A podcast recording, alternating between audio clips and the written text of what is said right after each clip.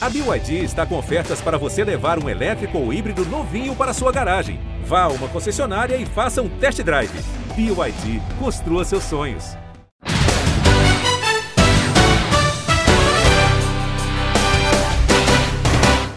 Abraço para você, amigo ligado no podcast Primeira Descida. Estamos chegando com mais uma edição do nosso podcast exclusivo sobre NFL aqui no GE. E você, fã de NFL, deve estar tão ansioso quanto nós estamos aqui, mas está chegando a hora. Olha só, estamos gravando no dia 31 de agosto. Isso significa o quê? Não sei quando você vai ouvir este podcast, mas amanhã já é setembro.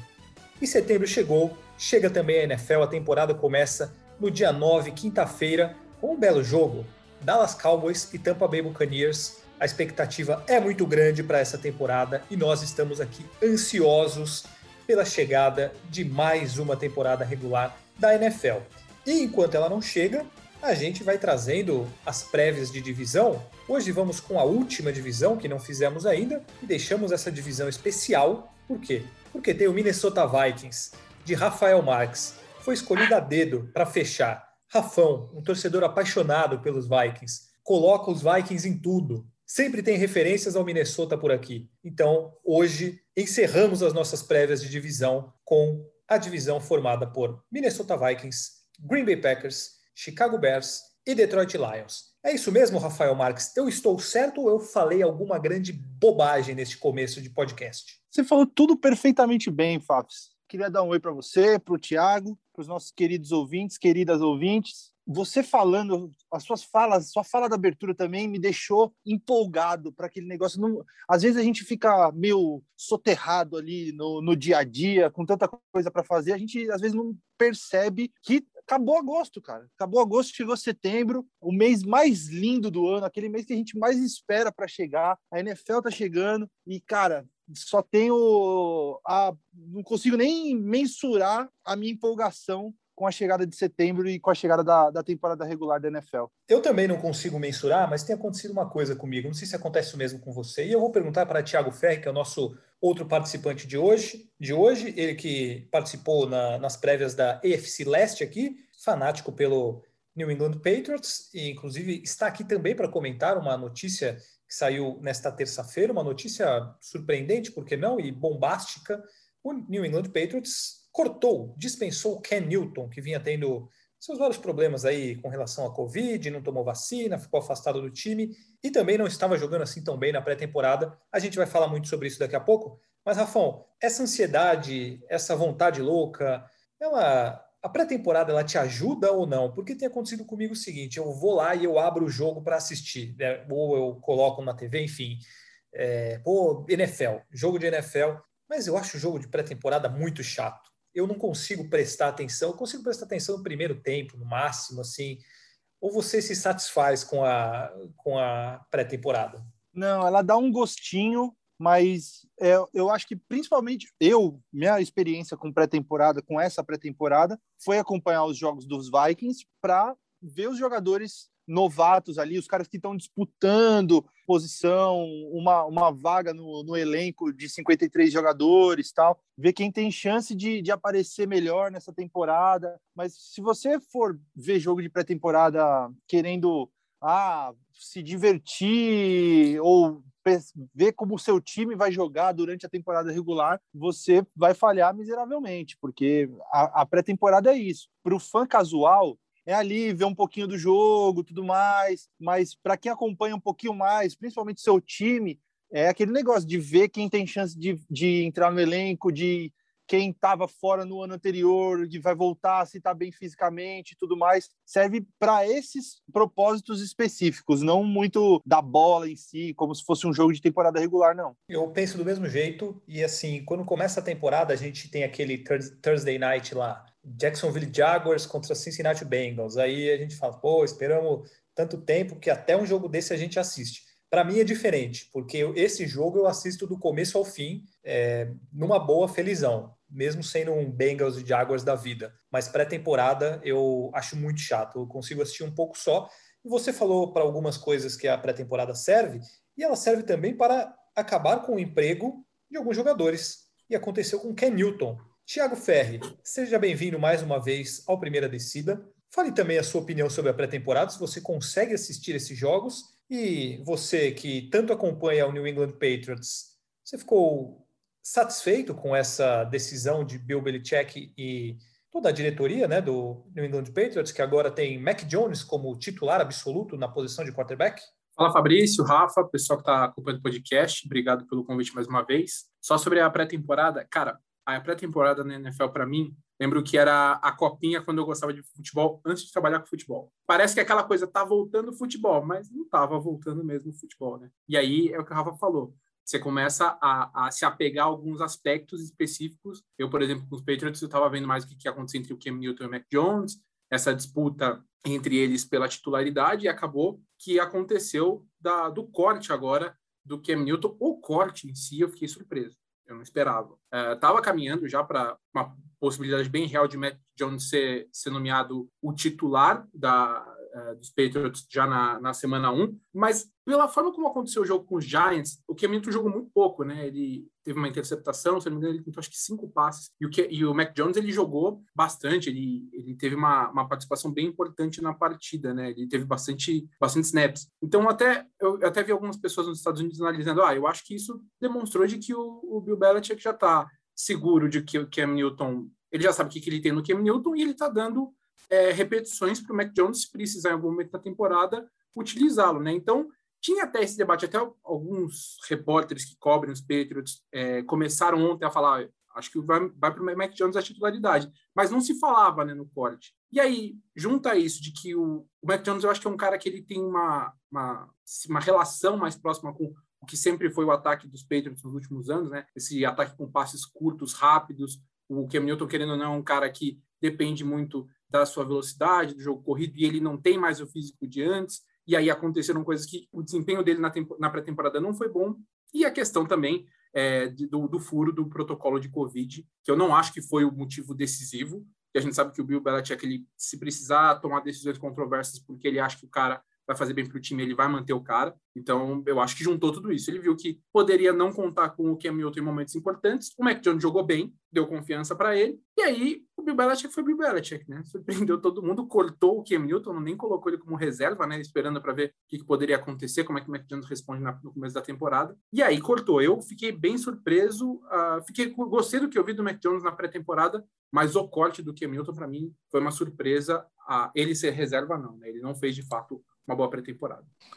Eu vim aqui para a TV ouvindo o podcast da, da CBS, o Pick Six, que eles fizeram uma, uma edição de emergência é, para comentar essa saída do, do Cam Newton e eles trouxeram um ponto interessante, o Will Brinson e o Ryan Wilson. Eles disseram que, muito provavelmente, conhecendo o Cam Newton, o Cam Newton não queria ser reserva. Ele acha que ainda pode ser titular em alguma franquia da NFL e aí, por isso, provavelmente deve ter rolado uma conversa assim do Bill Belichick com o Ken Newton, ó, vou colocar o Mac Jones titular, o que, que, você acha disso, não sei o quê, e provavelmente o Cam Newton falou, então me, me libera, deixa eu sair fora, vou tentar uma, uma vaga de titular aí, e foi isso.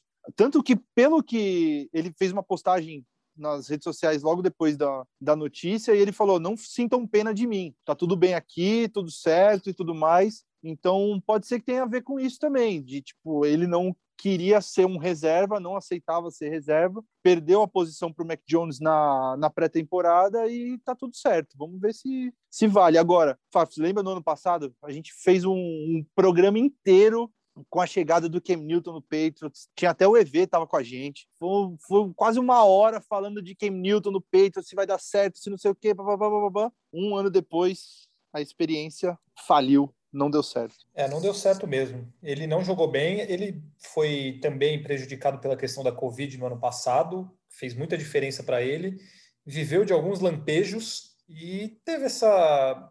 Aí é uma opinião de cada um, né? Mas aí entra essa bobagem, a questão de não tomar vacina, e aí ele perdeu é, treinamentos, ficou afastado do elenco, o que é, faz diferença, né? O, o, o Thiago falou um pouco sobre isso, mas assim, faz diferença porque dentro da pré-temporada, um time tão novo, assim, com tantos jogadores novos, é, principalmente no ataque, os recebedores, e você tem um quarterback ali escolhido na primeira rodada, é, existindo uma, um frisson, digamos assim, para ele ser titular, é, são dias muito importantes que o Ken Newton perdeu. Então, a, a, passagem dele pelo, pelo New England Patriots não vai deixar nenhuma saudade. Realmente foi, foi muito ruim o que ele fez por lá. Agora, Thiago Ferri, especificamente sobre o Mac Jones, essa é uma das coisas que eu tenho visto na pré-temporada. Ele tem jogado muito bem, né? Ele tem tido desempenho bem interessante nos passes, tem conseguido é, conectar bem com os recebedores, queimar as defesas. Ele tem dado mostras bem interessantes que eu imagino que também tenham sido importantes para o Bill Belichick tomar essa decisão, né? Ah, com certeza. E, e o Belichick é um cara que, é, se tem um cara que não tem apego, né, a jogador para tomar uma decisão dessa, é, é, o Bill Belichick, né?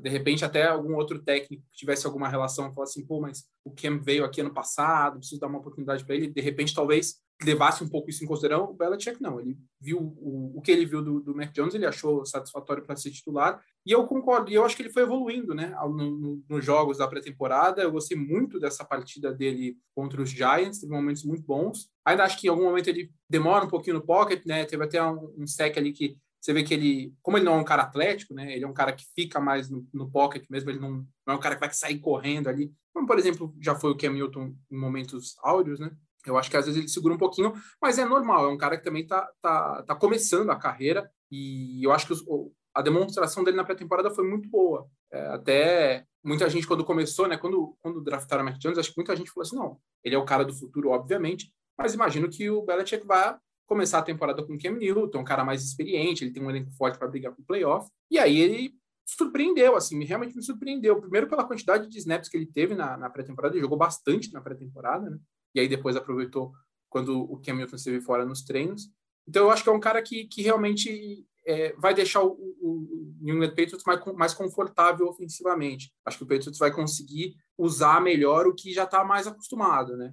Josh McDaniels tal é um, um, estilo de ataque assim. Eu não vou não estou comparando ele com o Tom Brady, obviamente, mas é um estilo mais próximo do Tom Brady do que era o Cam Newton, por exemplo. Então acho que é, isso a mudança, facilita. A mudança é, foi muito brusca o ano passado, né? De exato. Estilos. E, na, e na pré-temporada você via assim que o Cam Newton, por exemplo, correu muito pouco né, na, na pré-temporada. Ele estava mais no pocket, tentando fazer mais, é, mais jogadas é, passando a bola sem fazer scramble, sem, sem fazer jogadas uh, correndo. Então, eu, eu acho que os Patriots ficam mais confortáveis. Né? E o Matt Jones mostrou uma, uma, uma mira, né? ele, ele foi um cara muito calibrado assim, nos jogos em que ele fez. Então, imagino que, vendo como o Cam Newton não desempenhou como se esperava nos Patriots, e o, Cam, e o que o Mac Jones mostrou de, de, de bom nessa pré-temporada, o Belichick falou assim: eu tenho, no mínimo, um desempenho para muito parecido, assim, eu consigo atingir, acho que o mesmo número de, um número de vitórias parecido com os dois, com o Mac Jones tendo a capacidade de desenvolver mais, ambientando mais, desenvolvendo como, como um rookie.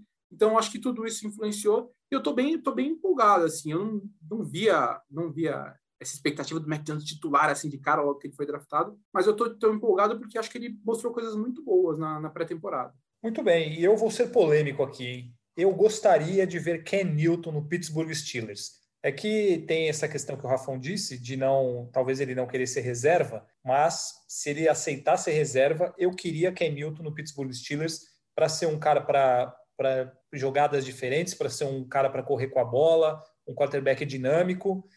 Você mas já viu o Haskins agora? Ah, que Dwayne Haskins, isso aí não, não nem é quarterback é, direito. Pô, ele não jogou bem para a ah. temporada, não jogou não? Nem, quem jogou bem, nem quarterback ele é direito esse aí. Não, não queremos do N. Haskins. É, é, eu quero, quero Cam Newton no Pittsburgh Steelers, mas eu acho que ele ainda tem espaço na liga, assim, um Houston Texans da vida, por exemplo. Então, é... não. O Houston Texans trouxe um milhão de, de quarterbacks aí, draftou o Davis Mills na terceira rodada, trouxe o Tyrod Taylor. Vai fazer ah. o que com o, o Ken Newton lá? E para que, que o Ken Newton vai querer ir pro Houston Texans também? É, para jogar. É isso né? que eu, eu não consigo ver um, um, lugar onde ele, ele consiga entrar eu e ser não. titular. Titular, para mim, ele, só o ele seria, ele seria um, um reserva muito bom no, no, Steelers, do jeito que você falou. No Dallas, Sim. por exemplo. Imagina ele reserva do, do deck, se acontece alguma coisa. Mas, assim, não tem. Não tem, não tem mesmo. O Saints, duvido não. que ele seria titular não. no Saints hoje. Não, não. não tem.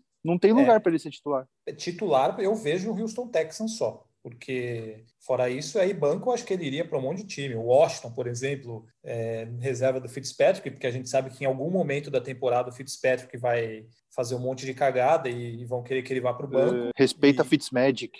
É, até vira Não, o só, quando ele, só quando ele renovar, só quando ele renovar. É, exatamente. contrato de um ano ele vai jogar bem. Quando ele renovar, ele vai ser uma desgraça. Enfim, falamos muito de Ken Newton, é uma notícia muito importante no dia de hoje na NFL. Vamos ver o que o futuro reserva para este quarterback. Aliás, eu... várias notícias importantes hoje, né? Várias, várias. Hoje, dia 31 de agosto, os elencos têm que ser reduzidos até 53 jogadores. Além do, do Cam Newton, de alguns cortes importantes, tipo, eu, eu fiquei surpreso com o Equanimal Sam Brown, sendo cortado dos Packers, por exemplo. Eu acho que é um cara que, que apareceu assim, tipo, tinha pelo menos um, uma função ali entre os recebedores dos Packers, fiquei surpreso. E vários jogadores importantes sendo colocados na, na lista de physically unable to perform, né, na PUP list. O Stephen Gilmore, agora há pouco saiu notícia de, de que ele foi colocado lá. Michael Thomas do, no Saints também. Então, alguns jogadores. E aí, por causa disso, eles não vão poder entrar no, no elenco do time até passar a sexta semana da NFL por causa disso. Então, pelo menos uma parte da temporada eles já vão perder. Uma, um outro cara muito importante é o David Bakhtiari, do Green Bay Bakhtiari Packers, também. que vai fazer muita falta, mas a gente vai falar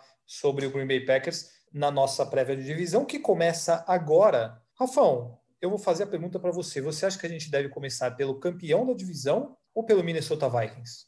Ah, não. Começa pelo campeão vamos pela ordem. Vamos pela ordem das coisas aí. A gente tem que, tem que respeitar o, o, o recorde, tem que respeitar o retrospecto dos, dos times. Então, Por mais vamos... que o coração fale mais alto. Então vamos respeitar a hierarquia da divisão que teve na última temporada o Green Bay Packers como campeão. Eu vou perguntar para vocês mais para frente se o Green Bay Packers entra como favorito, mas o fato é que discutimos muito por aqui a questão do Aaron Rodgers, que queria sair, queria ir para outro lugar, fez aquele carnaval todo.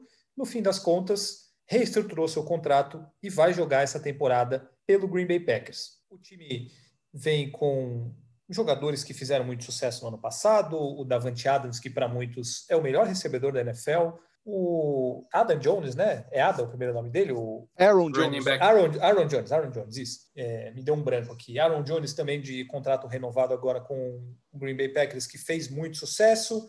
Tem o Robert Tonian, que foi um, um tight que o, o, o Aaron Rodgers encontrou ano passado e o cara fez um monte de touchdown.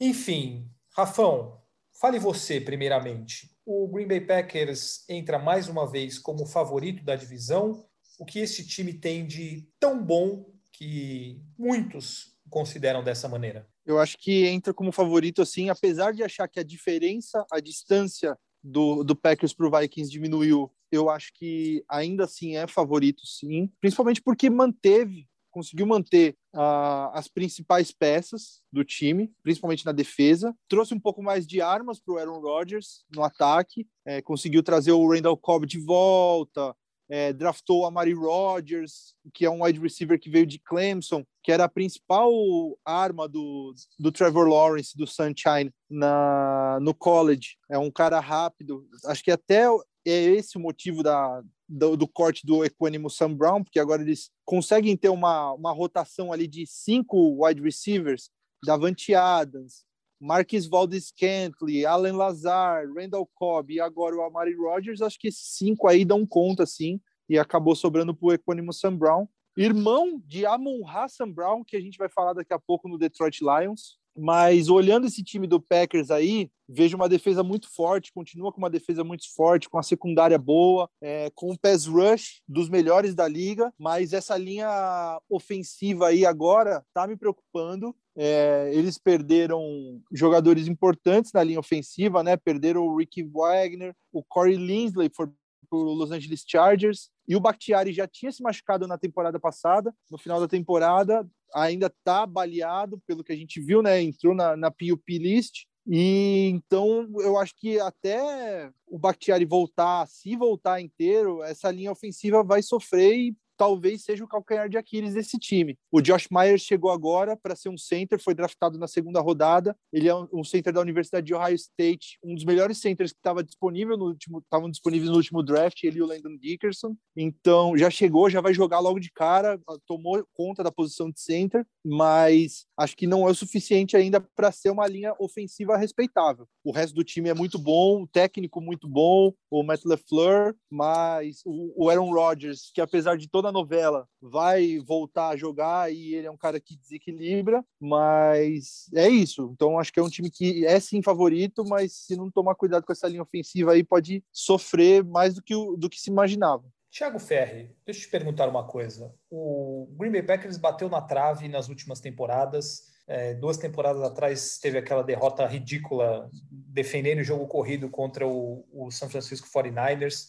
Foram mais de 300 jardas. É, enfim, você acha que o, o, Green Bay Packers ele chega mais forte ou ele, ele caiu um pouco com relação aos últimos anos, que o time fez boas campanhas, mas não conseguiu chegar no Super Bowl? É, e aí, minha opinião assim sobre esse time é que eu não sei por que eu penso isso dos Packers, mas para mim ele é um time de temporada regular. Eu não consigo ver o, o Green Bay Packers com, com cara de time que vai chegar no Super Bowl.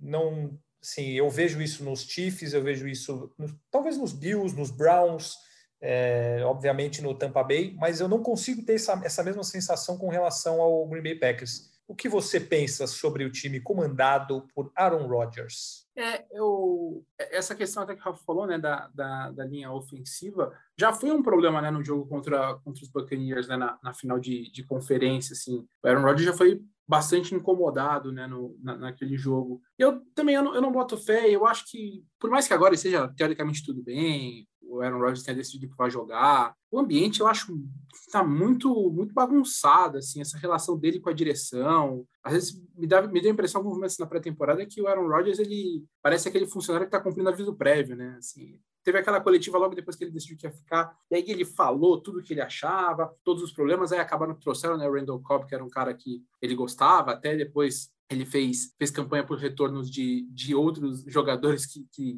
tiveram muito tempo com ele é, nos Packers. Então, assim, eu, eu acho o ambiente um pouco bagunçado, mas, cara, ele foi o MVP da temporada passada, jogou super bem e vai, e vai com certeza vai, ser, vai brigar por, por MVP de novo, né? É, eu ainda acho que eles estão um bocadinho atrás do, de Tampa Bay, pensando né, na briga por Super Bowl mas acredito que seja o favorito da divisão. E eu tô curioso para ver o desempenho do Rodgers, né? Porque ele chega com uma expectativa muito alta depois de uma temporada é, em que ele foi quase que perfeito, né? Pelo por tudo aquilo que ele fez, especialmente na temporada regular. Então eu tô, tô curioso para isso. Até ele o Davante Adams, se não me engano, né? Postaram aquele como se fosse o Last Dance deles no, nessa temporada. Enfim, vai, vai ter mais, né?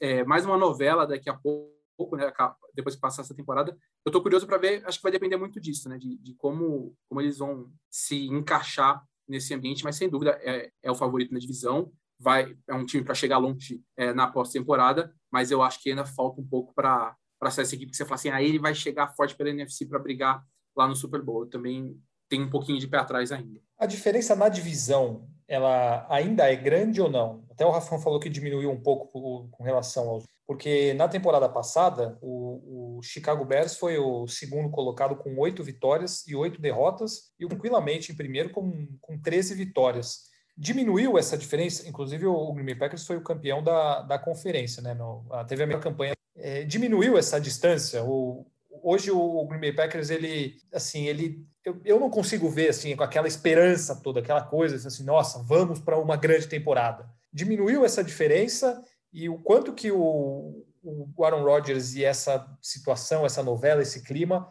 isso tudo pode influenciar negativamente para o Green Bay Packers, Rafão? Eu acho que influencia, sim. Eu acho que dá uma bagunçada no, no ânimo do elenco e tudo mais, porque o jeito que o Aaron Rodgers levou, conduziu essa novela, é, por mais que ele sempre deixou, tenha deixado claro que o problema dele era com a diretoria, com o GM e tudo mais, ele foi um cara muito para falar o português claro, tipo, parecia que ele tava cagando para a situação do Packers, é, pelo pro time. Ele tava lá jogando golfe, apresentando Jeopardy, é, fazendo curtindo a vida dele, enquanto os caras estavam lá treinando, é, se condicionando, pensando na temporada, e ele tava lá fazendo o que ele bem entendia, sabe? E aí, uma hora ele resolveu, ah, não, vou voltar, beleza. Como se fosse, chegou lá com camiseta do The Office, e tudo mais, todo pimpãozão, todo engraçadão, sabe? Mas não sei se eu, por exemplo, estando num elenco desse, se eu ia falar, pô, legal, voltou o cara aí, mas eu acho ele um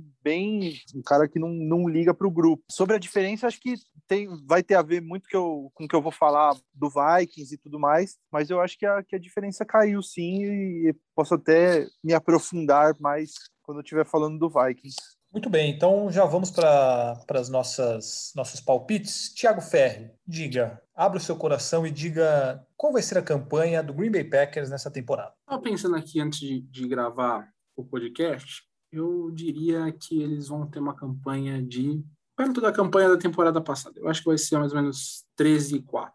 Muito bem, eu vou falar antes do Rafão para ele não achar que eu estou roubando os palpites dele, como pode ter acontecido em outros episódios eu vou com 12 e 5.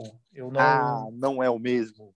Não estou muito, muito confiante. Acho que vai ganhar a divisão, mas não acho que vai ser uma campanha maravilhosa. Você, Rafão? 11 e 6. 11 e 6. Tá aí. Então temos palpites Porque tem um calendário difícil a NFC Norte ela cruza com a AFC Norte e com a NFC West, né? Sim. Então é. vai ser vai ser, é um calendário complicado. Vai jogar contra 49ers, é, Cardinals, é, Rams e, e, Chiefs. Vai pegar Packers, joga contra o Chiefs também. Então vai, vai ser uma vai ser um calendário bem complicado para os times da NFC Norte também. Então acho que dá até uma baixada na, no, no geral do, das, das campanhas dos, dos times dessa, dessa divisão. Eu ia, eu ia fazer esse comentário sobre os confrontos da divisão quando fosse falar do Detroit Lions, porque, coitados, né? Farão uma, uma temporada já será ruim e os adversários colaborarão muito para isso. Mas o, o, Detroit Lions a gente fala daqui a pouco, porque chegou a hora, é o seu momento de brilhar, Rafael Marques. Eu não, eu não vou fazer nenhuma, nenhum preâmbulo.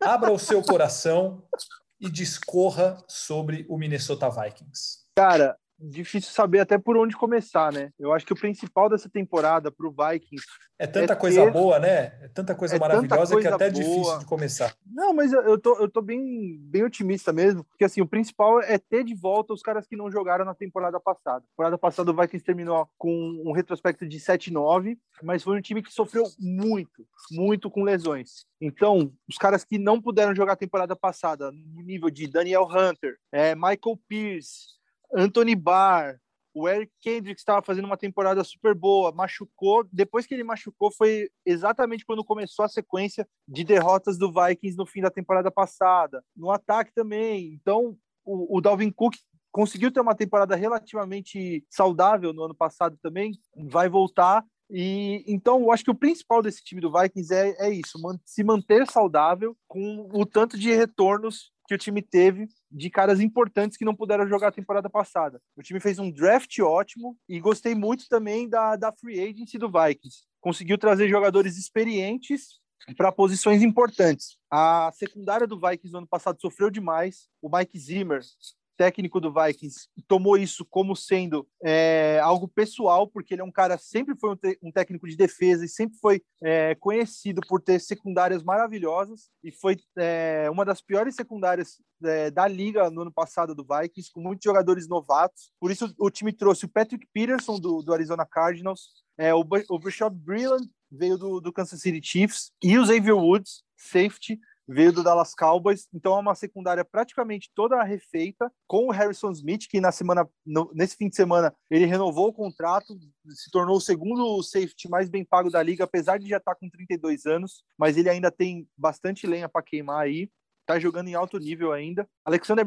o Mackenzie Alexander voltou para essa secundária também para ser o slot receiver, fora o time que já tinha o Cameron Bynum, que foi um dos melhores é, jogadores de secundária rookies no ano passado fez um, uma pré-temporada meio ruim, mas ainda assim tem bastante potencial. que mais? O ataque. O Kirk Cousins, eu acho que é aquele negócio. A gente vai ter que ver até onde o Cousins vai conseguir levar esse time. uma coisa que sempre foi um problema com ele. A, a, a linha ofensiva que o Vikings formou nos últimos anos era sempre muito ruim, que não conseguia proteger o Kirk Cousins no passe, apesar de ser uma linha ofensiva que era boa para o jogo corrido e fornecia bom, bons caminhos para o Dalvin Cook é, conseguir cozinhar ali no, os adversários. Mas foi uma linha ofensiva que agora foi é, reforçada. O Christian Darius só veio no, no draft, apesar dele não ter conseguido jogar ainda. A previsão é de que comece a temporada com o Rashad Hill de left tackle, mas é uma, uma, uma linha ofensiva que está mostrando ser promissora. Nos jogos de pré-temporada que eles jogaram, eles fizeram assim um quarto, é, um quarto e meio mas quando eles jogaram, jogaram bem. Então, tá mostrando uma promessa de que vai conseguir é, proteger o Kirk Cousins. E o Cousins, bem protegido, ele é um dos melhores quarterbacks, um dos quarterbacks mais precisos da liga. Ele consegue achar quem for e aí fica mais fácil dele achar Justin Jefferson, o Adam Thielen e o Didi Westbrook, que veio agora também do, do Jacksonville Jaguars, que é um cara que, que vai ser talvez o, o wide receiver número 3 aí desse time. Então, opções de ataque o Kirk Cousins tem, tomara que seja melhor, mais bem protegido. Quer mais? Eu... Tem mais? Não, tem, mas vamos aí, senão eu vou ficar no monólogo aqui. Mas eu posso todo. Mas eu vou colocar então aí um contraponto. Rafa, mas essa questão toda do, do Kirk Cousins também teve, também ele tem essa história com a vacina, né? Ele não tomou tem. vacina e aí até o, o Minnesota levou um médico infectologista para apresentar os benefícios da vacina e depois a imprensa perguntou para ele e falou assim: é, foi informativo e, e, foi o que foi. Você vê também isso de alguma forma podendo atrapalhar, porque é, ele está, é, assim, ele parece estar muito seguro de que ele não vai tomar vacina, né?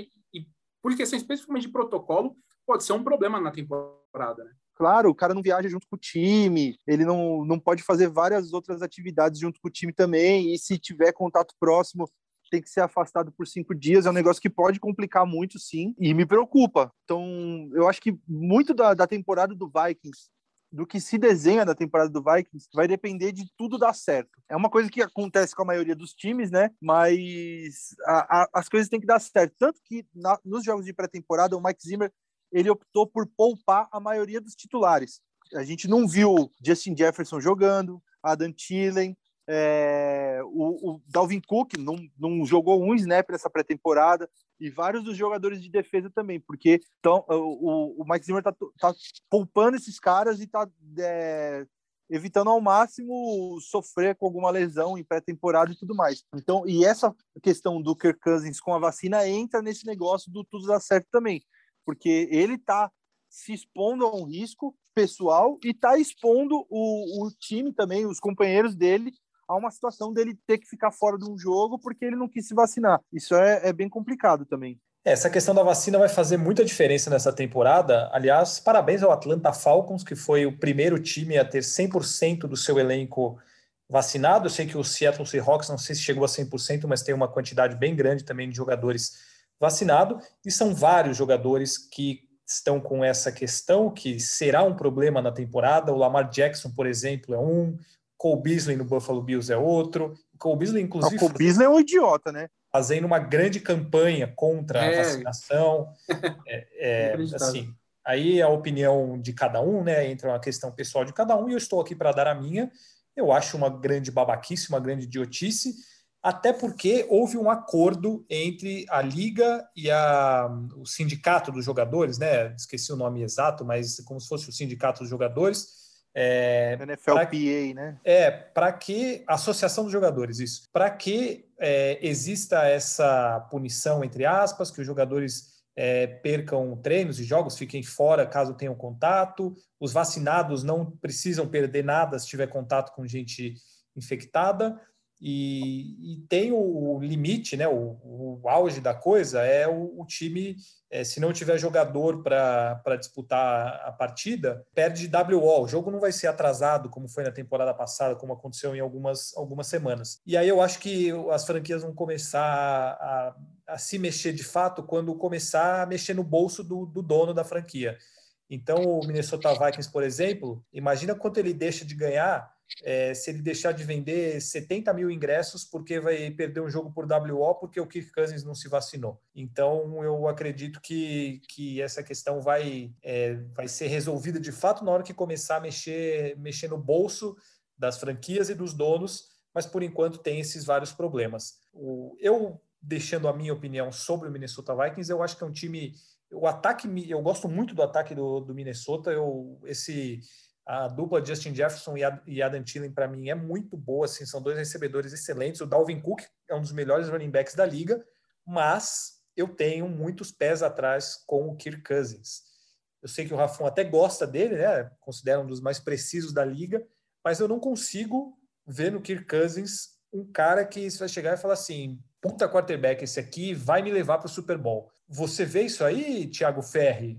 Não vejo, não vejo. Não, eu acho o Cousins muito inconstante, cara. Eu gostava, eu gostava muito dele. É, lembro quando ele foi draftado pelo, pelo, pelo, pelo Washington, né? Ele e o RG3. E eu até gostava mais do Kirk Cousins, assim, é, é um estilo de jogo que eu gosto mais, tá? Mas eu não boto, não boto muita fé nele. E, e assim, cara, tem toda a questão né, de que o quarterback é o líder do time, tem todo, é, esse papel que ele está se prestando, é, e eu nem quero entrar muito nessa questão assim, da vacinação em si, mas ele tá ele pode colocar a temporada do time dele em risco, porque especialmente a posição dele, se o Kirk Cousins não joga, o reserva dele é muito pior do que ele. É normalmente assim, né? Os, os quarterbacks reservas são muito piores do que, do que os titulares. Então, às vezes o cara tá querendo, vai colocar todo um trabalho, toda uma temporada em risco por uma por uma coisa assim que nem tem base científica, né? Agora também dando um pouco de opinião, assim, eu, é, é, eu, acho que é um absurdo. Então, além de eu achar ele um cara inconstante, eu acho que essa questão de ser um cara do líder do, do elenco, líder do vestiário, essa postura dele nessa questão da vacina me deixa ainda mais reticente com o que o Kirk Cousins pode fazer com os Vikings. É isso. Minha Fala confiança no time desse fala. ano é... é. Então, minha confiança no time desse ano. Eu acho que o, o ataque teve uma temporada passada muito boa, apesar do, do time ter uma, ter feito um, um, ano, uma temporada bem irregular, a grande diferença vai ser a defesa, porque o Mark, como eu falei, o Mike Zimmer tomou como um negócio pessoal. O, o, a linha defensiva foi muito reforçada, porque além da volta do Daniel Hunter, que voltou com um contrato renovado já, já conseguiu renovar contrato, o Michael Pierce, que não jogou a temporada passada, o nose tackle, porque ele optou por não jogar pelo, pelo tamanho dele, ele optou por não jogar a temporada por causa do Covid. Trouxeram o Dalvin Tomlinson, do New York Jets, que é um, um jogador, um defensive tackle que teve oito sacks na temporada passada jogando de nose tackle, ele nem, ia, nem jogava na posição de, de three tech, que é o que ele vai jogar esse ano, então tem, tem uma, temporada, uma tendência até dele ter mais sacks nessa temporada, e o que ele mostrou nos training camps e na pré-temporada quando ele jogou é muito promissor. O DJ Wonnum, que, que foi um, é um defensive end, que foi draftado no ano passado, mostrou um pouco de, de, de ser promissor na, na temporada passada, também fez um training camp maravilhoso, provavelmente vai ser o cara que vai conseguir a posição de titular jogando oposto do, do Daniel Hunter. Então é um time que tem promessa de, de ser um, uma defesa muito forte, tanto no front seven quanto na, na secundária, e aí acaba deixando o time mais equilibrado, porque ano passado o ataque estava bom e a defesa estava péssima. Com esse equilíbrio, a tendência é que o, que o time consiga jogar melhor e, e desempenhe um papel melhor também. Meu, meu única minha grande preocupação para esse time está na posição de kicker, que é uma coisa que é bem recorrente para quem torce para o Vikings. E eles estão apostando no Greg Joseph, que é um cara que não jogou na NFL ainda, é, vai fazer a primeira temporada dele assim como titular um cara que muito inconstante, não conseguiu jogar bem e tudo mais, não está mostrando ser um cara que a gente consiga confiar pela pré-temporada. Então, talvez aí, agora eu vi agora que o, o Patriots vai provavelmente vai liberar o Nick Folk, de repente pode ser um cara, um desses kickers aí que, que acabem sendo liberados nesse corte aí dos 53 hoje, talvez é uma posição que, que possa é, ser adereçada aí pelo, pelos Vikings. E uma última coisinha, é, na, no, no fim de semana a gente teve uma notícia meio ruim, o Irv Smith, que é o principal Tyrande do time, é um cara que, com a saída do Kyle Rudolph, ele tinha tudo para ser o Tyrande do time, numa posição que é muito usada dentro do, do time do Vikings, no ataque do Vikings. Ele vai passar por uma cirurgia no menisco, sofreu uma lesão aí da pré-temporada, meio do jogo da sexta-feira passada. Não se sabe ainda se é uma lesão é, mais simples de menisco ou se é uma lesão mais grave. Se for a mais simples, ele consegue voltar em um mês. Se for a mais grave, é, ele está fora da temporada e isso ia ser uma, um golpe importante aí nesse ataque do Vikings que conta muito com o Irv Smith, tanto em, no, no bloqueio quanto no, no, no jogo aéreo. Para fechar, no duro, campanha. 12-5. Tá esperançoso, hein? E a campanha com a razão? Com a razão. Ah, com a razão? Não, Essa tá bom. Não é com, a razão, 10, com a razão 10-7. Ah, tá. Muito bem. Você, Ferri, qual campanha para o palpite para a campanha dos Vikings? Olha, eu ia falar 9-8, mas o Rafa me deixou mais confiante. Eu vou dizer 10 7. Eu vou falar 10 7 também. Vou copiá-los. Vou 10 7. Acho que pode brigar pelos playoffs ali. É, acho que ainda fica um pouco atrás do Green Bay Packers, mas time com muitos jogadores bons que têm potencial para ir aos playoffs, desde que o nosso queridíssimo Kirk Cousins jogue da maneira que se deve. Após esta aula sobre Minnesota Vikings, esta grande dissertação sobre Minnesota Vikings, a gente vai para o Chicago Bears, que foi aos playoffs no ano passado de maneira muito surpreendente, com oito vitórias e oito derrotas.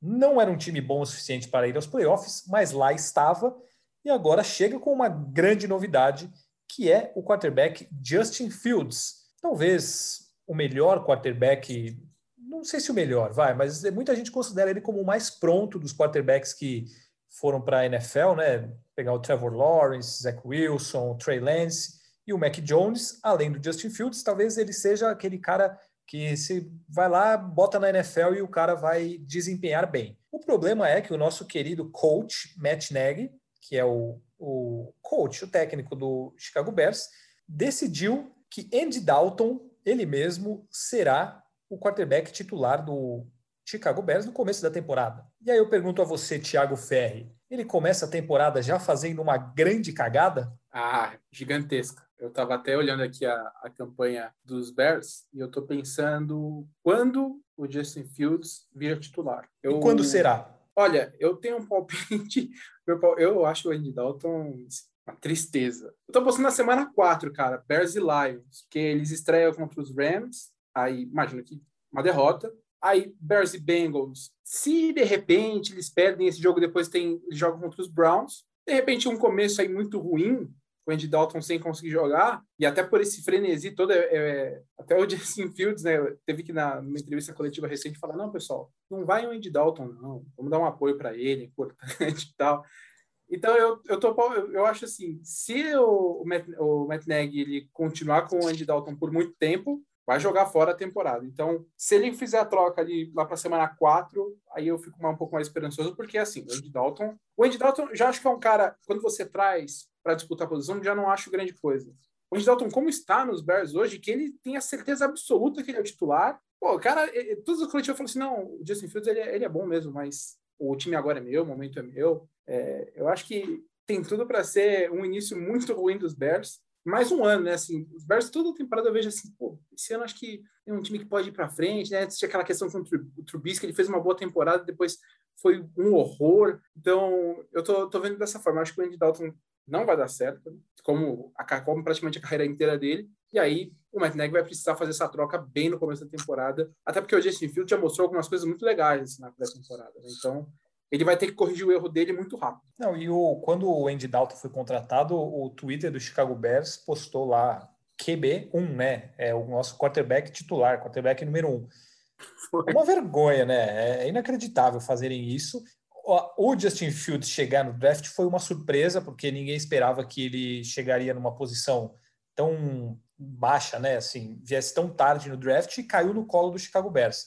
Mas não dá. Se, Rafão, o que, que você, você pensa? Você acha que o Andy Dalton merece essa, essa chance? Você acha que é um caso daqueles? Não, é o, é o para o quarterback calouro se, é, se preparar, evoluir com mais tempo e aí entrar. Exatamente. Então, mas evoluir com favor, o Andy Dalton? Do, do, mesmo, é, do mesmo jeito que aconteceu com, com o Mahomes vendo o Alex Smith jogar no Chiefs. Eu acho que tem que ter um, um tempinho para o cara se você tem a possibilidade de deixar o cara, pelo menos no comecinho da temporada, no banco, vendo como é, vendo o jogo diminuir para ele, né, a velocidade como, como costumam falar.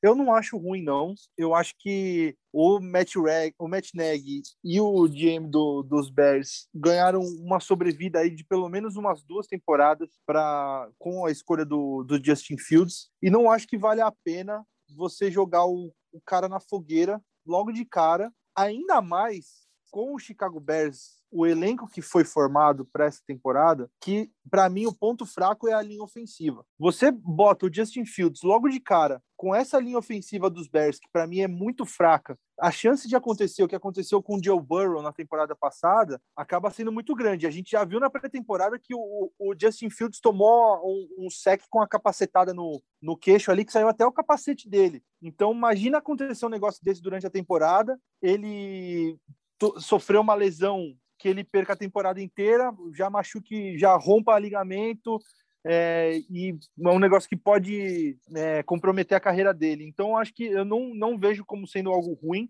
é, começar com calma. O Andy Dalton, apesar de já estar no fim de carreira dele, é um, um quarterback, no mínimo, competente. Ele não é um cara péssimo. Hoje ainda é, você acha? Eu acho que sim, para botar um, um ataque para correr, não acho que, que é um negócio péssimo, não.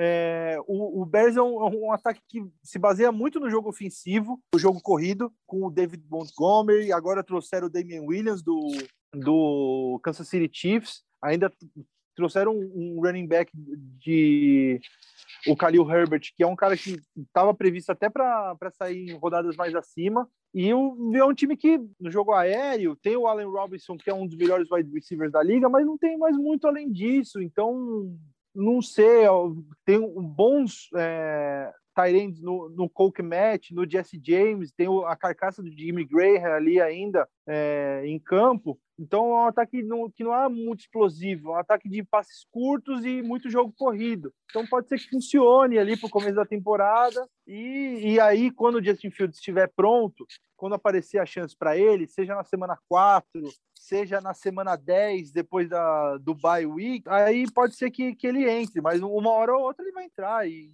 e a gente está esperançoso de está querendo ver o Justin Fields em campo para ver se ele, se ele corresponde a todo esse hype que tem em cima dele. Eu, com todo o respeito do mundo, discordo frontalmente da sua opinião. Eu não consigo ver. Eu achava, eu até tenho essa dúvida assim, em que momento que o Andy Dalton virou o que ele virou? Porque no, no Cincinnati Bengals ele era um quarterback ok. Acho que os Bengals chegaram aí para os playoffs com ele, né? Aquele time do Muitas vezes, não então, foram vários, vários anos seguidos, então, fazendo boas campanhas, mas perdiam logo de cara nos playoffs. Ficou com, com essa pecha, como o nosso querido Paulo Conde gosta de falar, de, de time amarelão e tal, mas não, ele não perdia o jogo sozinho. Ele era um, quarter, um, um quarterback bom, bom quarterback ele foi. Então, eu na, achava na, também. No auge dele. Mas a temporada que ele fez o ano passado pelo Dallas Cowboys, para mim, foi tudo bem, o Dallas Cowboys não estava lá, aquela coisa maravilhosa. Tudo dava errado no Dallas Cowboys, né? Mas ele era Tudo completamente, errado. ele era completamente inseguro, assim. Ele não, ele enquanto jogador, tudo bem, ele pode não ter sido bem protegido, enfim. Mas a impressão que ele me passou, quando ele entrou no lugar do Dak Prescott, eu, eu pensei comigo, o Andy Dalton ele não é um, um reserva péssimo. Para ser um reserva, ele é, ele é um, um bom quarterback. Da impressão que eu tinha daqueles anos do Cincinnati Bengals mas de pegar o último ano dele nos Bengals e o ano nos, nos Cowboys, para mim, é, eu não consigo colocar como um quarterback bom hoje. Assim. Não acho que ele seja um cara para ser titular de uma franquia. É, eu não, não vejo, não consigo. Eu, eu, eu, acho que ele não, não tem como. Ele tem que ser muito fora da, da realidade para achar que esse é o time dele agora. Eu acho que ele tem que ter muito claro na mente dele, porque é um negócio que, mano, todo mundo sabe. Ele tá ali esquentando o lugar do Justin Fields, para quando o Justin Fields estiver pronto entrar. Então, eu acho que eu só não acho que ele é um cara que assim vai, ser péssimo, que vai ser o, o, o, Chicago Bears vai ser o pior time do mundo com o Andy Dalton. Eu acho que ele ele é um cara capaz, é um, um, um quarterback experiente na NFL, que sabe o, como é, fazer um time rodar. E eu, eu acho que ele, ele poderia fazer esse papel temporário até o Justin Fields estar pronto. É, eu, o que o Rafa falou, uma coisa que também acho que para o Matt Nagy e para o GM é, é, um cenário, eu acho que dos sonhos também esse, né? Porque chegou um momento na temporada passada em que parecia que era meio claro, ah, eles vão ser demitidos, vão recomeçar tudo, vai trazer outro quarterback, outro técnico, outro GM.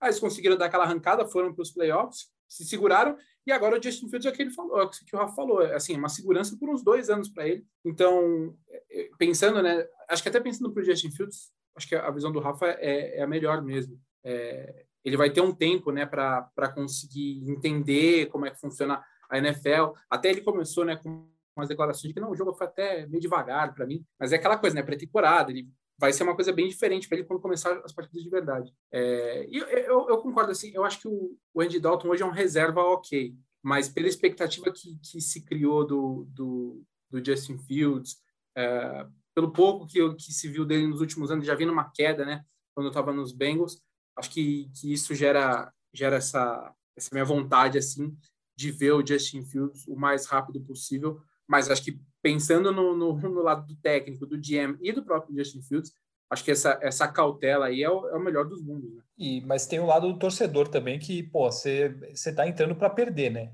Teoricamente você entra com. é, só ver, é só ver como foi a torcida na pré-temporada, né?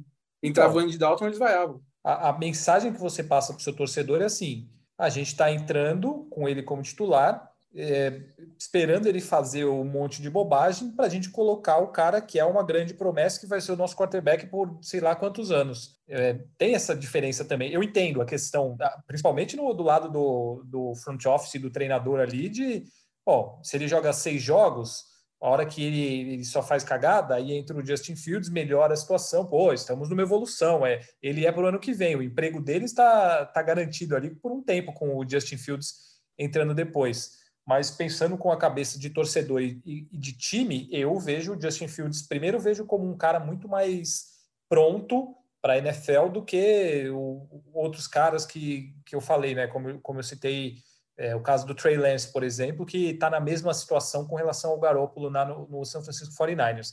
Acho que ele é um cara mais pronto, ele pode jogar hoje na NFL.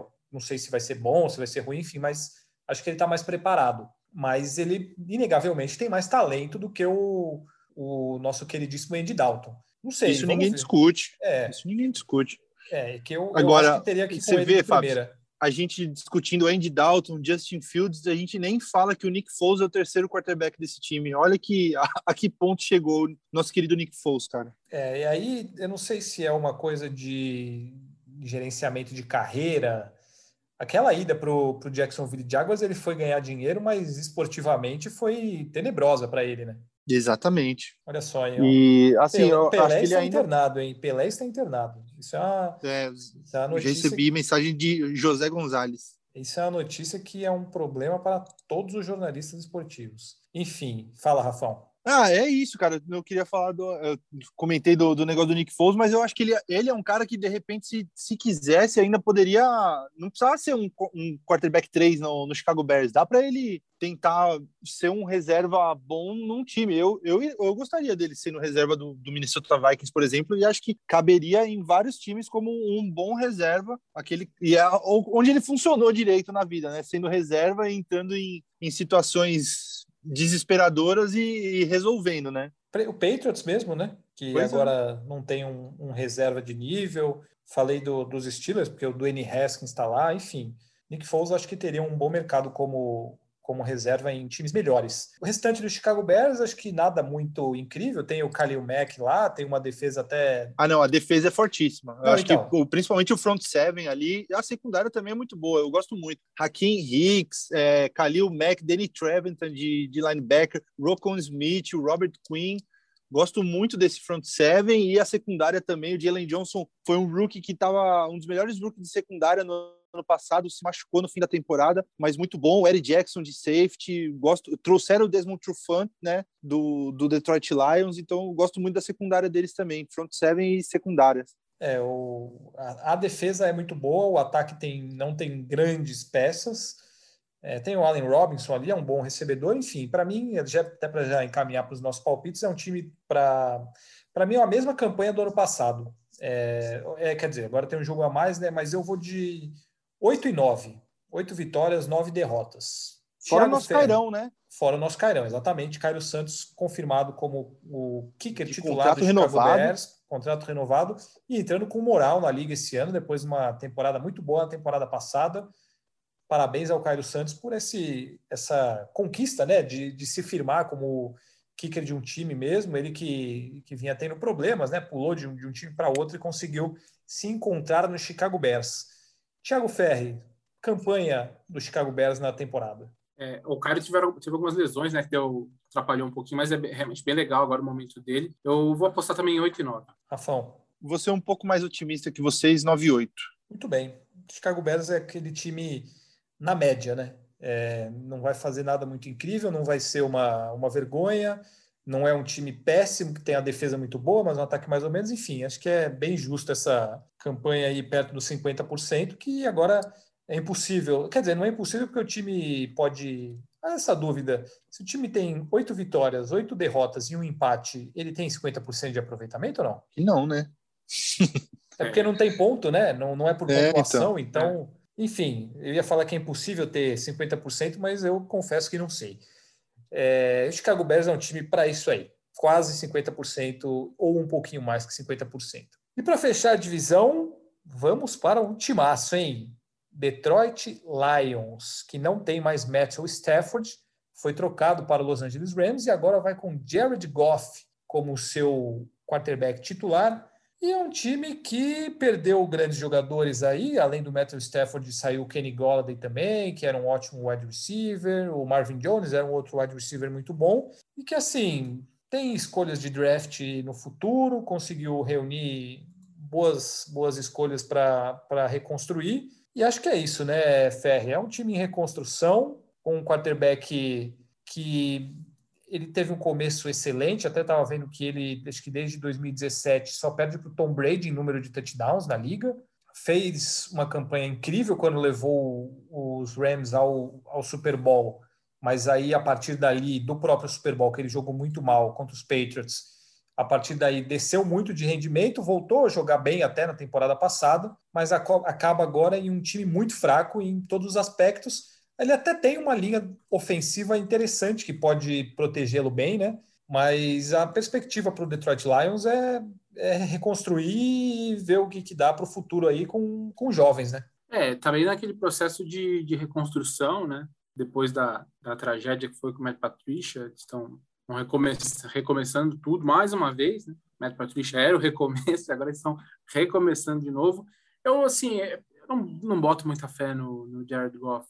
Ele tem, tem bons números, mas não acho ele dos caras mais constantes. É, gosto, gosto, muito do Matthew Stafford, mas também ele tinha muito que ele tem potencial, né, para tentar de repente brigar por um Super Bowl, tentar chegar mais longe. E agora nos vemos acho que ele tem essa possibilidade. Então, é, para mim é isso. É o início de, de uma reconstrução mais uma vez. Jared Goff acho que é um cara ok, é um, é um titular ok da liga. E eu acho que vai ser uma, uma temporada assim, números próximos da temporada passada, que o Rafa falou, é uma, uma, uma temporada com jogos muito complicados, né, com, com, adversários bem, bem difíceis. Então, mais uma vez, o torcedor dos Lions vai ver a equipe reconstruindo para um futuro. Espero que dessa vez tenha esse futuro, né? Porque chega dali dois, três anos, muda tudo de novo. Eu falei com relação à, à linha ofensiva, a escolha do draft foi o Penny Sewell, que é um, era considerado talvez o melhor jogador de linha ofensiva do draft. Isso pode ajudar bastante o, o Jared Goff a desempenhar um bom papel ali, mas os, os recebedores são... Naquelas, né?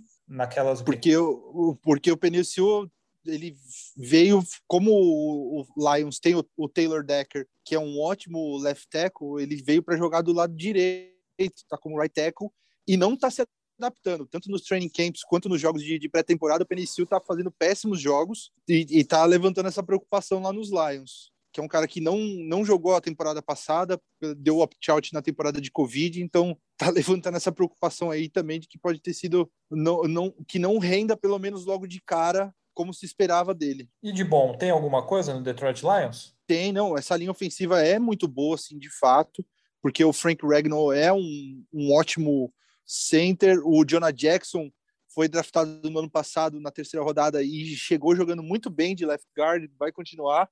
Então é uma linha que tem bons nomes, é um, é um bom jeito de você começar uma reconstrução.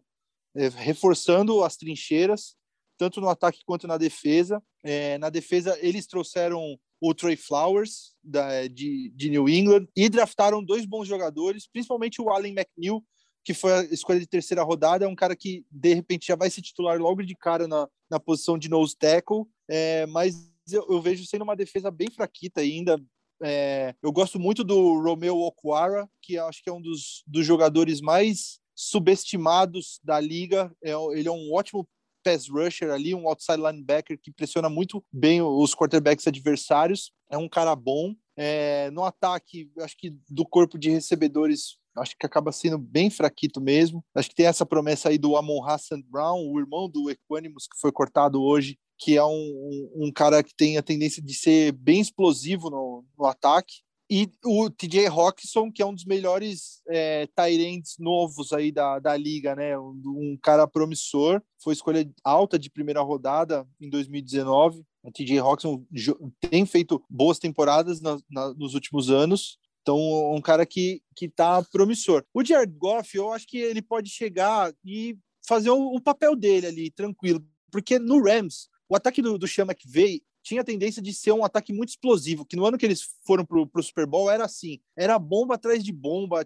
A gente lembra daquele jogo histórico que eles fizeram contra o Kansas City Chiefs, que foi, mano, 50 não sei quantos, foi um jogo com placar muito alto, era um, um time que marcava muitos pontos, com o Jared Goff jogando bem, mas depois de um tempo ele acabou se perdendo nisso. E eu acho que tendo um ataque mais conservador no Detroit Lions, de repente não sendo tão vertical, jogando com passes mais curtos para o TJ Hawkinson mesmo, para os Tyrants, é, pode ser que funcione um pouco melhor. Né? Ele, ele, tem o, é um time que tem o DeAndre Swift de, de running back, trouxe o Jamal Williams do, do Green Bay Packers, são dois running backs de, de regulares para bons. Então é um time assim que com certeza falta talento, mas tem peças promissoras, de repente, com as boas escolhas de draft que tem nas próximas temporadas, daqui umas duas, três temporadas é, acertando no draft e conseguindo contratar bem, pode ser que, que vire bem. Mas também não acho que o Jared Goff é o futuro do, do Detroit Lions. É, provavelmente é um time que vai ter escolhas altas de draft no próximo draft ou no, no, no seguinte, e aí vai conseguir trazer o cara que vai ser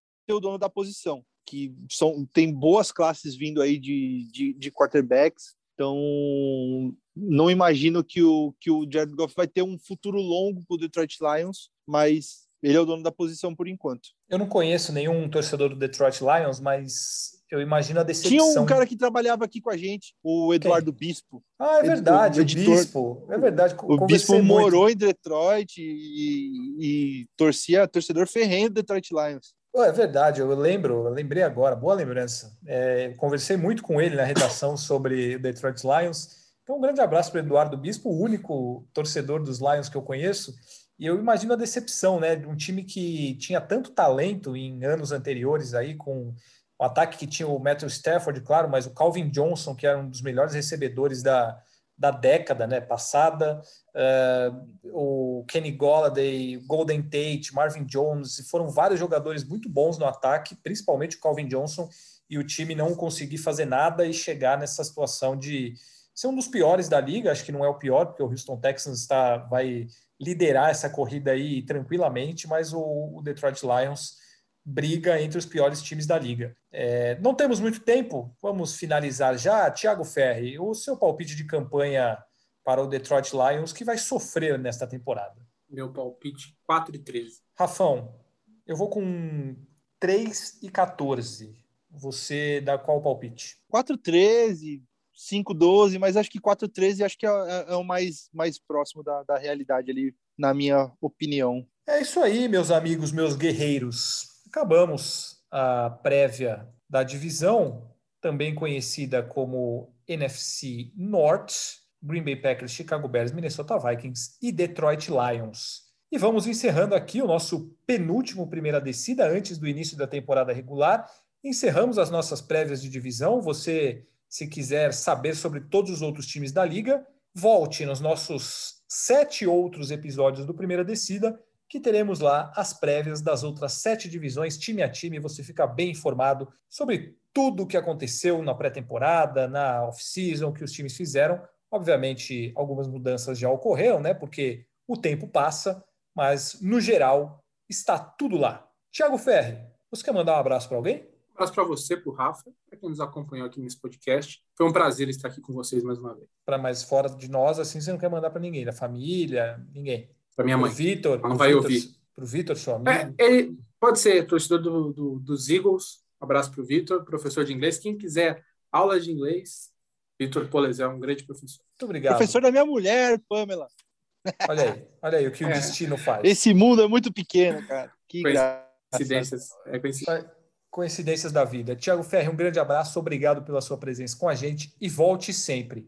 Rafão, obrigado a você também. Até a próxima. Beijo para minha mãe, para meu pai, especialmente para você. Só quem já tomou a vacina faz muito tempo sabe entender essa referência da época da Exatamente. turma da Xuxa.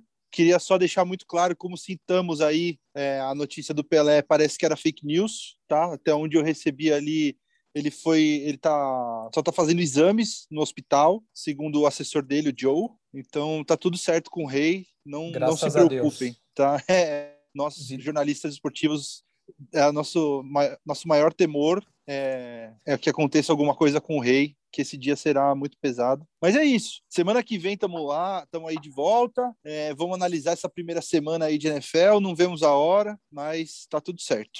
É isso aí, então. E para quem está se perguntando onde está Giba Pérez, Giba Pérez está de folga hoje, compromissos familiares, não pôde participar. E é o que tudo indica, semana que vem teremos o retorno dele, hein? O nosso samurai Paulo Conde estará de volta, voltou do Japão, já voltou a trabalhar. Paralimpíada também vai acabar, vai liberar o tempo do nosso ídolo Paulo Conde. E em breve, Paulinho Conde estará aqui com a gente novamente. Eu quero mandar um abraço para o casal Cecília e João, hein? Porque são muito fãs do podcast, muito fãs de NFL e se casaram neste fim de semana. Uma bela cerimônia aqui na Brasível Resende, onde estou neste momento. Um abraço a eles que sempre acompanham o nosso podcast. E um abraço a você também, querido ouvinte. Obrigado por essa por acompanhar essa edição do Primeira Descida. Semana que vem a gente volta ainda antes do início da temporada regular, aí trazendo tudo que vai acontecer na primeira rodada, tem bolão, tem muita coisa pela frente, graças a Deus a temporada da NFL vai começar. Lembrando, pedindo a vocês que assinem, se inscrevam na sua plataforma de podcasts preferido para receber sempre as notificações dos nossos novos episódios no ar. É isso, meus amigos, está acabando o tempo. Um grande abraço, muito obrigado e até a próxima edição do Primeira Descida. Aquele abraço.